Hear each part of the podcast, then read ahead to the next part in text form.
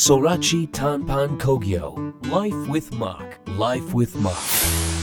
FM ロスウェーブカッツインザモーニングさあこの時間は空知単板工業 Life is モックのコーナーです。ここ北海道は面積のおよそ7割を森林が占めています。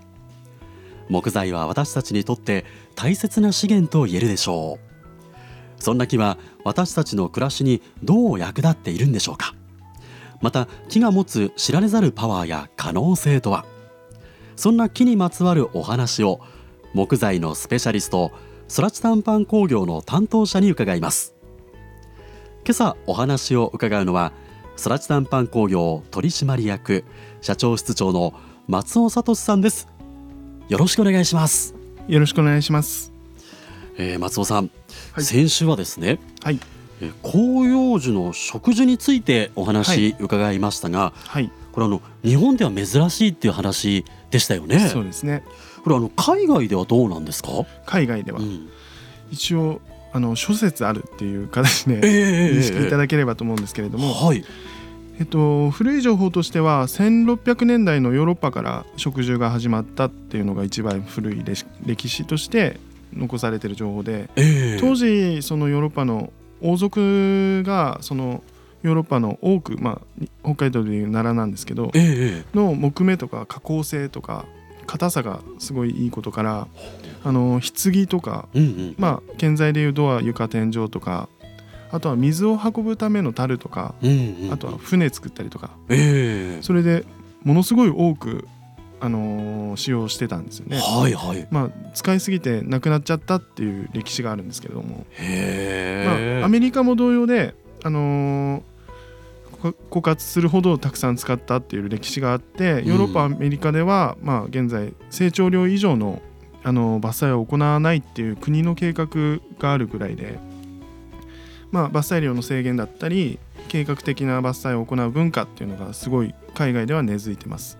でまたその強硬な土地の開開拓というかはいはい。がものすごいあの当時行われていて、まあ、結果的に自然環境がすごく悪くなっちゃって、うん。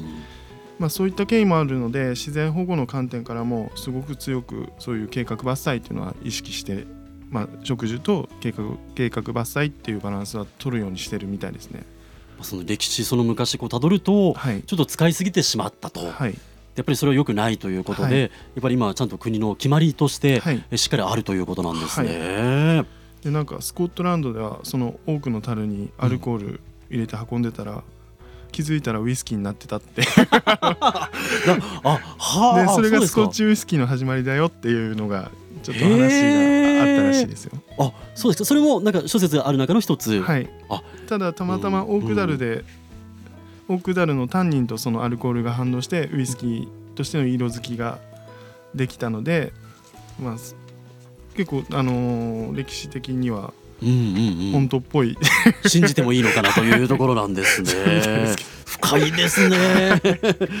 まあいろいろねこうストーリーがあると思うんですけど、でその海外のお話伺いましたが、日本ではどうなんでしょうか？はい。うん。日本ではあのー縄文時代から植樹されたっていうことが記されていて、縄文時代から、ははい。い、まあ、火を起こしたり槍を使ったりとか道具を作ったりって非常に木材って身近で便利な資源だったわけなんですけれどもあの伐採と植樹のサイクルっていうのがまあ当時、まあ、近年まではバランス取れた状態だったんですけど大きく崩れたのがその第二次世界大戦後、はい、まあ、その戦争の復興のために植樹された木を大量に伐採して、まあ、それで国産材っていうのがかなり少なくなって、うんうんうんまあ、輸入の木材を求めるようになったっていうところではあるんですが、ええ。まあ、その状況のみに頼るっていうのはなんかうん。かなり危機感あったので、はい、まあ、日本では広葉樹ではなくて早く成長する針葉樹ばっかりそそれか植え。られているっていう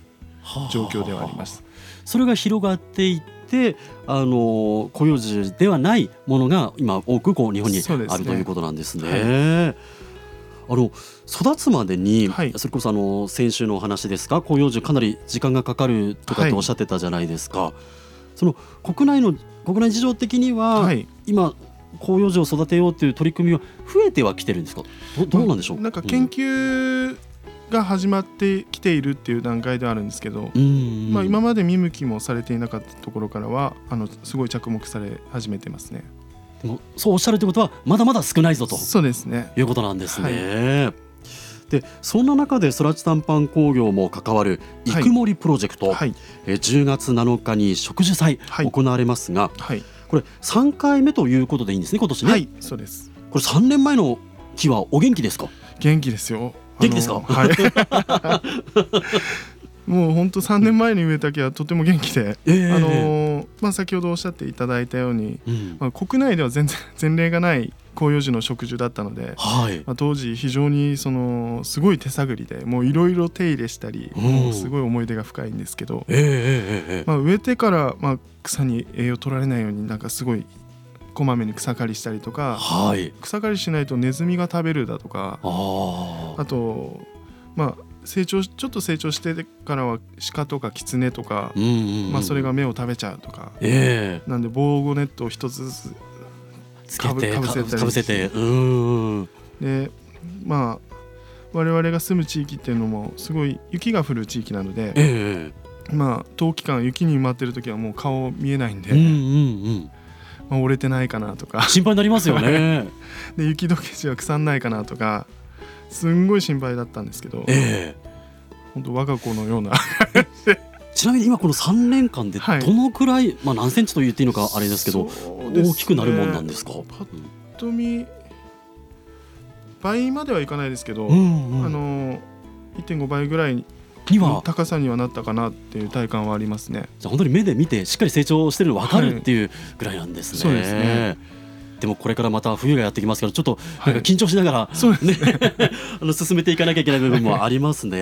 はいさあというわけでですね、まあ、日本ではほぼ例がない、えはい広葉樹の植樹にチャレンジされている、えー、空知短パン工業さんなんですが、まあ、そんな挑戦にはどんな人々が関わっているのか、えー来週はそんなお話を伺っていきたいと思います、えー松尾さん今週もありがとうございましたありがとうございました。Life with Mark. 空知短パン工業 Life is Mock 今朝は空知短パン工業取締役社長室長の松尾聡さんにお話を伺いました。さあここで空知短パン工業株式会社からのお知らせです。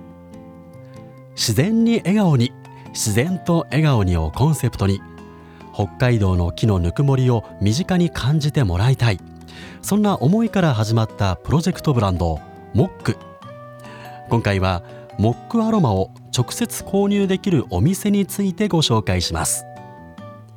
1店舗目は苫小牧の自然豊かな森の中にあるガーデンカフェチセ。おしゃれなランチとコーヒーを店内だけでなくオープンテラスでも楽しめます。場所や営業時間はガーデンカフェチセで検索してください。2店舗目は北海道ボールパーク F ビレッジにあるハブ北海道セレクトショップです。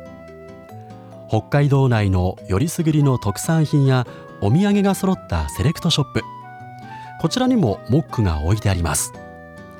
野球も楽しみつつ立ち寄ってみてはいかがでしょうか。3店舗目はアパホテル札幌大通駅前南の中にあるお土産屋さんチョス。ご宿泊の際やお近くに立ち寄った際に覗いてみてはいかがでしょうか。モックのアロマがですね販売スタートしてからまだ1年経っていない中で、まあ、このように多くのお店で展開されていて、まあ、北海道の香りが広がっていくというのは非常に嬉しいですね。まあ、先日も店頭で見つけて購入しましたなどというメッセージも届いていました。本当にありがとうございます。イベントや店舗での販売スタートなど各方面で注目されているモック。